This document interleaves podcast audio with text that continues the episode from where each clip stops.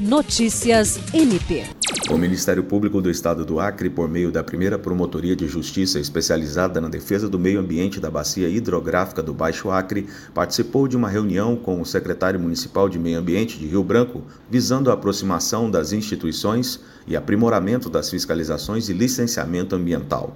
O encontro foi realizado na sala de reuniões das promotorias de justiça cíveis e especializadas e teve a participação do promotor de justiça Luiz Henrique Correia Rolim e do secretário municipal de Meio Ambiente, Carlos Alberto Alves Nascerala. Na ocasião, foi tratado sobre o licenciamento e a situação de infração de poluição sonora causadas por alguns estabelecimentos em Rio Branco.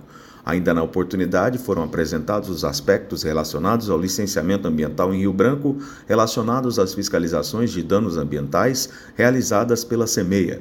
Foi debatido também sobre o quadro reduzido de fiscais na secretaria, considerando insuficiente para atendimento diante da crescente demanda dos problemas ambientais na capital.